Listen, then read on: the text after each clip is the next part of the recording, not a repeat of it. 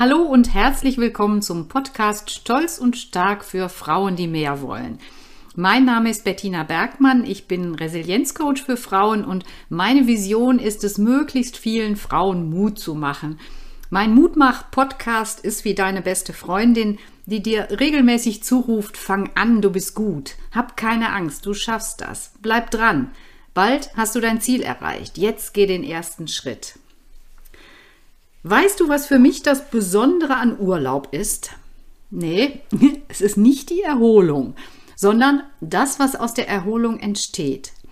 Ich habe mich jetzt Ostern mal bewusst entschieden, nicht zu arbeiten. Also, das heißt, keine Newsletter zu schreiben, keine Arbeitsblätter zu entwickeln.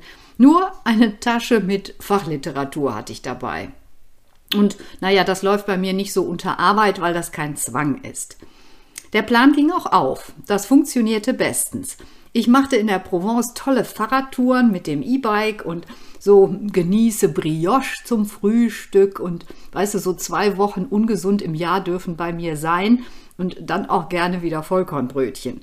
Ich bestaune die blühenden Kirschbäume, verkoste den Wein aus der Gegend und der ist dann übrigens bio.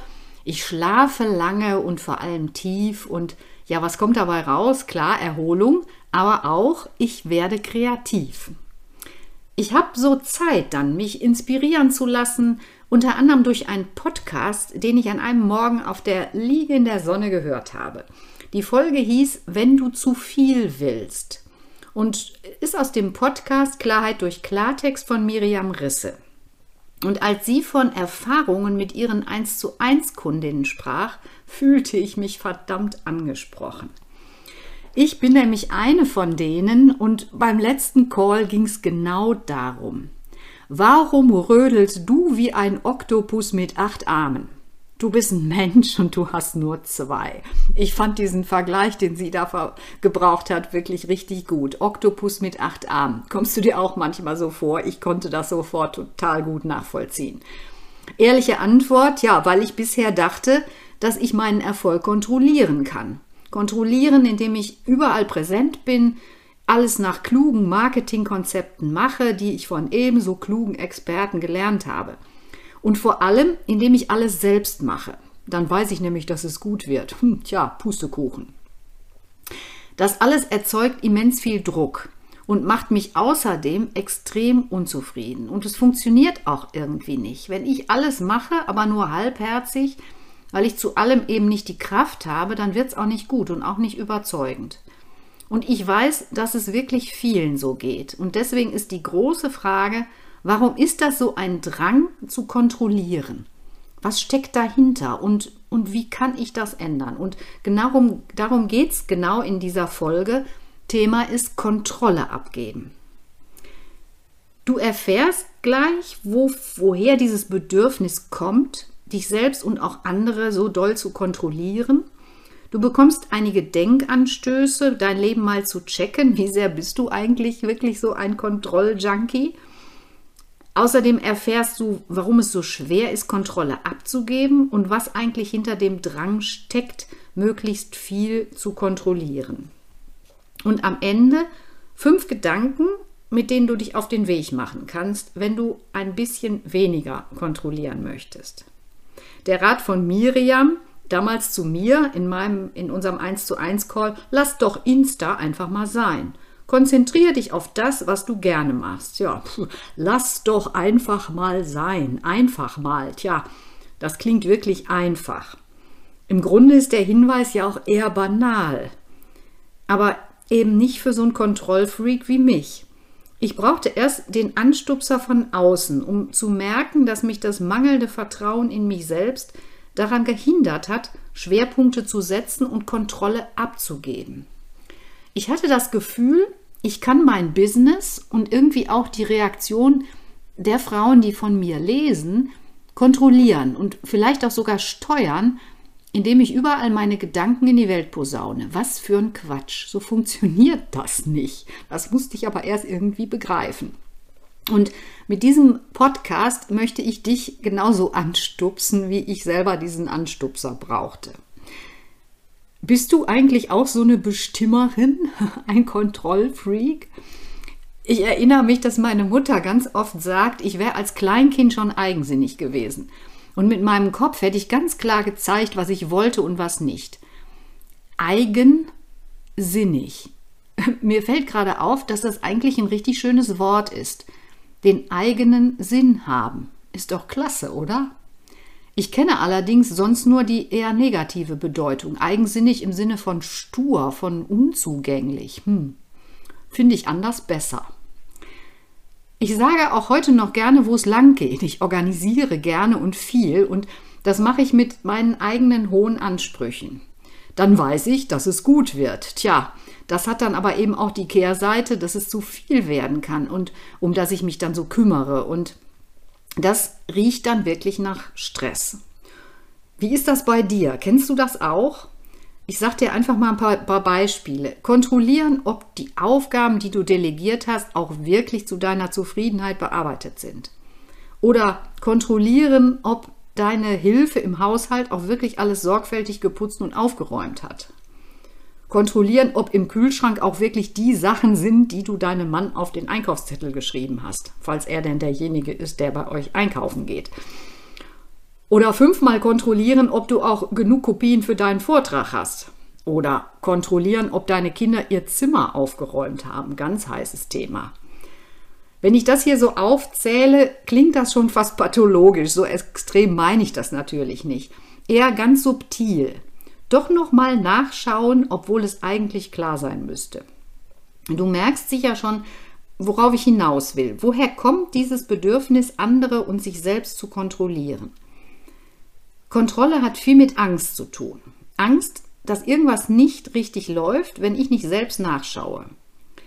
Angst, dass es dann nicht gut wird, weil die anderen ja sowieso nicht meinen Ansprüchen genügen. Und zwar auch eine Angst, die bei genauer Betrachtung nicht wirklich existenziell ist. Was passiert denn schon, wenn eine Kopie fehlt oder wenn im Kühlschrank der Quark fehlt oder wenn die Kinder mal unkontrolliert weiter in ihrem, ihrem Durcheinander hausen? nichts oder zumindest nichts Ernstes. Du kontrollierst dich aber vielleicht auch selbst gerne, weil du etwas Großes erreichen möchtest und dann bist du extrem diszipliniert. Ich weiß noch, wie ich für mein Klavierexamen geübt habe. Erste Einheit 9 bis 12, zweite Einheit 14 bis 16 Uhr, dritte Einheit 18 bis 19.30 Uhr. Genau mit der Uhr und auch mit exakten Pausen, in denen ich mich erholt habe. Ja, so geht Disziplin. Und die war in dieser Phase meines Lebens auch wichtig. Aber wann ist es zu viel? Hier entscheidet wieder mal das Maß, was gesund ist. Viele Frauen und ich auch sind gerade deshalb so erfolgreich, weil sie diszipliniert sind und sich gut kontrollieren können. Aber allerspätestens dann, wenn du merkst, dass Lebensfreude, Leichtigkeit, Unbeschwertheit, wenn das alles fehlt, dann könntest du anfangen, über die Sinnhaftigkeit deines Kontrollbedürfnisses mal wirklich ernsthaft nachzudenken. Am Anfang in meinen 1 zu 1 Coachings, da steht immer die Frage nach den Wünschen, nach Visionen, nach Zielen. Wo willst du hin? Was fehlt dir jetzt? Und ich habe nicht da eine Statistik drüber geführt, aber gefühlt kommt mindestens einer dieser Begriffe immer vor. Und warum ist das so im Vordergrund bei vielen Frauen? Ich will endlich wieder Leichtigkeit in meinem Leben haben, Unbeschwertheit. Kontrolle abgeben ist einfach eine echte Aufgabe für Alpha-Tierchen oder sagen wir mal Alpha-Frauen. Viele Frauen spüren, dass es in ihrem Leben ein Ungleichgewicht gibt zwischen dem Teil, der mit Anstrengung, Ordnung und Disziplin für einen erfolgreichen und gut strukturierten Alltag sorgt und dem Teil, der kreativ, leicht und lebensfroh sein möchte und zu viel vom ersten verhindert das zweite und das fühlt sich dann einfach nicht gut an. Ja, und dann dieses Lass doch mal los. Schöner Imperativ, oder? Geht natürlich so einfach nicht. Wie wirst du denn nun dieses Bedürfnis nach Kontrolle los? Also dazu vielleicht auch noch mal zu den Hintergründen. Du kontrollierst, weil du denkst, dass du damit steuern kannst, dass alles richtig läuft. Die Kopien für den Vortrag, der Einkauf und so weiter. Und du machst das, weil du Angst hast, dass es nicht richtig läuft. Kontrolle ist auch Macht. Gefühl zumindest. Hast du mal überlegt, worüber du Macht haben möchtest? Vielleicht nennst du es nicht so, aber im Prinzip ist das ja nichts anderes wenn ich darüber bestimmen möchte, wie es kommt. Das hat ja irgendwie mit Macht zu tun. Bloß, ich kann das oft gar nicht. Ich kann das gar nicht wirklich kontrollieren und so viel kontrollieren, wie ich gerne möchte. Entweder, weil ich dazu überhaupt nicht die Zeit habe oder weil es sich sowieso meiner Kontrolle entzieht, weil nämlich zum Beispiel die Gefühle der anderen dabei sind und die kann ich überhaupt nicht beeinflussen. Und wenn wir da jetzt mal ein bisschen kritisch drauf schauen, Kontrolle, Macht, das ist eigentlich genau das Gegenteil von einem vertrauten und harmonischen Miteinander, was du vielleicht viel lieber haben würdest mit deinem Team, mit deiner Familie, mit deinem Partner.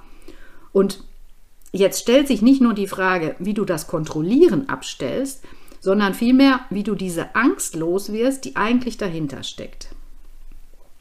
Bleiben wir nochmal eben bei der Kontrolle. Ich kontrolliere etwas, damit tue ich etwas, ich bin aktiv. Das Gegenteil ist, ich lasse geschehen, ich lasse los im Vertrauen darauf, dass es gut wird.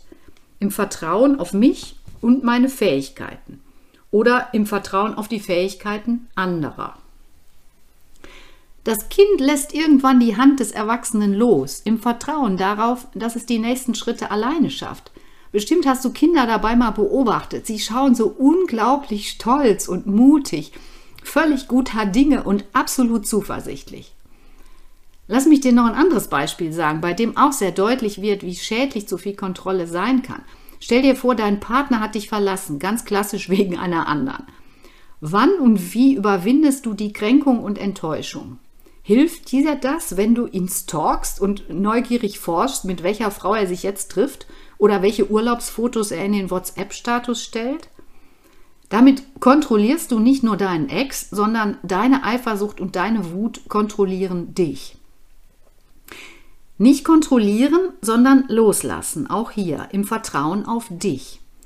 Und wenn das schwer fällt, fehlt es dir, du ahnst es vielleicht schon, an Selbstvertrauen. Eigentlich ist das grotesk. Du hast unendlich viele Fähigkeiten und liebenswerte Eigenschaften. Und wenn das plötzlich, wenn da plötzlich eine andere daherkommt, dann ist das alles vergessen. Aber ich kenne das auch. Das erzähle ich dir aber vielleicht mal in einem anderen Zusammenhang.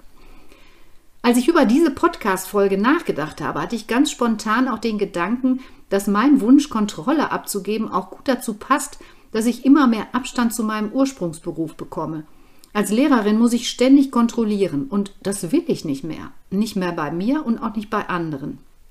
Und eigentlich ist Loslassen ja auch ein wichtiges Erziehungsthema. Eltern lernen das mit mehr oder weniger Mühe. Als Lehrerin habe ich bis zum Abi die Schülerinnen und Schüler aber am Angelhaken in Form von Noten und Abschlusszeugnissen und damit habe ich auch Macht über Unizugänge. Da ist nicht viel mit Loslassen, ich lasse diesen Teil meiner Vergangenheit los, bezogen auf die Inhalte, die ich mal studiert habe, Germanistik und Musik, aber nicht bezogen auf die jungen Menschen. Ich begleite weiterhin die Menschen und das kann ich glücklicherweise mit den wenigen Stunden, die ich nur noch an der Schule arbeite. Ich leite zusammen mit einer Kollegin eine AG mit dem Titel Akademie für innere Stärke, wie dein Leben gelingen kann. Zurück zum Selbstvertrauen. Wie baue ich nun Selbstvertrauen auf? Wenn du dich mit dir selbst beschäftigst, dann richtest du den Blick nach innen. Und genau das ist der Weg, nämlich Störendes um dich rum im Außen abzuschalten, damit du dich auf dich konzentrieren kannst. Du hast in deinem Job sicher schon oft mal überlegt, wie du fokussiert arbeiten kannst. Das meint dann vermutlich Fokus auf ein wichtiges To-Do der langen Liste. Hier ist aber jetzt gemeint, den Fokus auf dich zu richten. Manchen Frauen fällt das schwer, weil sie als Kind gar nicht die Chance hatten, tiefes Vertrauen aufzubauen. Aber irgendwann ist die Hebamme nicht mehr schuld. Den Spruch habe ich irgendwann mal gehört und gespeichert, weil ich ihn so gut finde. Wir können eben selber als Erwachsene das nachholen, was wir vorher nicht hatten. Und wir dürfen umlernen, wir dürfen neu lernen, weiterlernen. Und deine Gedanken kannst du jetzt auch anders steuern. Es ist nämlich auch eine Entscheidung zu vertrauen. Und dann braucht es Übung. Denn überleg mal, die ganzen anderen Gewohnheiten, die du schon hast und eben auch die ungesunden Gewohnheiten, die übst du schon jahrzehntelang. Und beim Gegenteil wird das sofort deutlich, dass es eigentlich nur Gedanken sind, die uns steuern. Wenn ich misstrauisch bin, zum Beispiel weil mein Partner ein neues Parfum für sich gekauft hat, will er eine Kollegin beeindrucken? Vielleicht hat er aber einfach mal Lust auf Abwechslung, alles Gedankenspiele. Wenn du das Thema Selbstvertrauen etwas systematischer angehen willst, dann schau dir mal meinen Minikurs an, Stolz und Stark in fünf Schritten zu mehr Selbstvertrauen. Den Link findest du in den Show Notes. Ich habe ja auch diesen Podcast Stolz und Stark genannt, denn wenn du das Selbstvertrauen stärkst, dein Selbstvertrauen, dann bist du stark genug, Kontrolle abzugeben, loszulassen und darauf kannst du dann auch echt stolz sein. So, das war sozusagen jetzt der ganze große erste Gedanke, den ich dir mitgeben wollte, nämlich Selbstvertrauen stärken.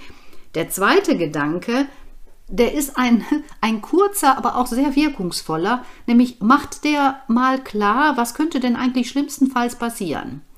Wenn es dann wirklich mal nicht so läuft, wie du das gerne hättest, anders als du dir das vorgestellt hast, ja, so what, die Welt geht nicht unter. Und es gibt dir ein Stück Leichtigkeit, wenn du dir ausmalst, was schlimmstenfalls passieren kann. Denn meistens ist das echt nicht wirklich existenziell, wenn du nicht gerade, sagen wir mal, Neurochirurg bist. Und dann könnte noch ein Gedanke dir helfen, dass du dir überlegst, ähm, was habe ich eigentlich für Mindestanforderungen? Reflektier mal, ob deine hohen Ansprüche wirklich notwendig sind. Wo hast du vielleicht, wo kannst du vielleicht ein bisschen runterschrauben und das ist dann immer noch ausreichend? Und vielleicht hast du auch den Hang, alles möglichst perfekt zu machen. Und auch davon darfst du dich gerne verabschieden, denn Perfektion gibt es auch überhaupt nicht. Es ist einfach nie perfekt. Ich weiß nicht, Pareto-Regel kennst du sicherlich. Ich sag's dir gerade nochmal. Mit 20 Prozent deiner Energie erreichst du 80 Prozent des Ergebnisses. Und für die letzten 20 Prozent brauchst du 80 Prozent Energie. Da kann man ja mal rein rechnerisch sich fragen, okay, ist das denn wert? Nö, finde ich eigentlich eher nicht. Ein vierter Gedanke äh, könnte sein, dass du Menschen mehr vertraust als bisher. Loslassen kann auch heißen, Menschen vertrauen, denen du was zutraust oder indem du vielleicht ihnen was zutraust. Auf die Kompetenzen der anderen setzen. Für meine Selbstständigkeit zum Beispiel habe ich zwei Frauen, denen ich echt vertrauen kann. Eine kümmert sich um meine ähm, Schaltung von Werbung bei Facebook und bei Instagram und die andere unterstützt mich dabei, dass ich auch bei Google gefunden werde. Da traue ich einfach meinem Bauchgefühl und anschließend der Erfahrung, die wir gemeinsam machen. Und wenn es stimmt, kann ich Kontrolle wirklich da abgeben. Wenn du zum Beispiel als Führungskraft arbeitest, dann kannst du auch bestimmte Kompetenzen vermitteln, die du gerne bei deinen Mitarbeiterinnen hättest oder gezielt zu Fortbildungen schicken, damit sie anschließend qualifiziert sind und du dich um andere Themen kümmern kannst. Stichwort Delegieren, abgeben, Kontrolle abgeben. Der letzte Punkt ist eigentlich fast der wichtigste, nämlich geduldig mit dir sein. Das könnte ich eigentlich immer ans Ende stellen, denn wenn du meinen Podcast hörst, dann hast du vermutlich wirklich Interesse daran, was zu verändern. Du merkst, dass Dinge in deinem Leben sich neu sortieren sollen. Und das ist schon mal grandios. Und damit unterscheidest du dich von vielen anderen, die sich diese Mühe erstmal gar nicht machen. Du machst dich auf den Weg und der ist einfach nicht immer leicht. Das erzähle ich dir auch garantiert nie, denn Veränderung ist anstrengend, aber jeder Schritt wird mit einem guten Gefühl belohnt und allein dafür lohnt es sich. Du wirst gute Erfahrungen machen und die dann auch genießen. Und ja, so eine Alpha-Frau, die mutiert nicht so schnell zum Delta-Geschöpf wie das Coronavirus in den letzten Jahren. Das braucht Zeit. Also mein Hinweis immer wieder und mein, meine gut gemeinte Unterstützung, sei geduldig mit dir. Geh liebevoll mit dir um, auch wenn mal was nicht auf Anhieb klappt. So eine Ehrenrunde, die muss einfach manchmal auch sein. Wenn du mehr über meine Arbeit wissen möchtest, dann schau gerne auf meine Webseite bettina-bergmann.de und dort kannst du dich auch für meinen wöchentlichen Newsletter eintragen. Mein wöchentlicher Newsletter sind die Trau dich Botschaften. Und ich freue mich natürlich auch, wenn du bei der nächsten Folge wieder reinhörst. Bis dahin, lass uns zuversichtlich sein, weil du kannst, was du willst.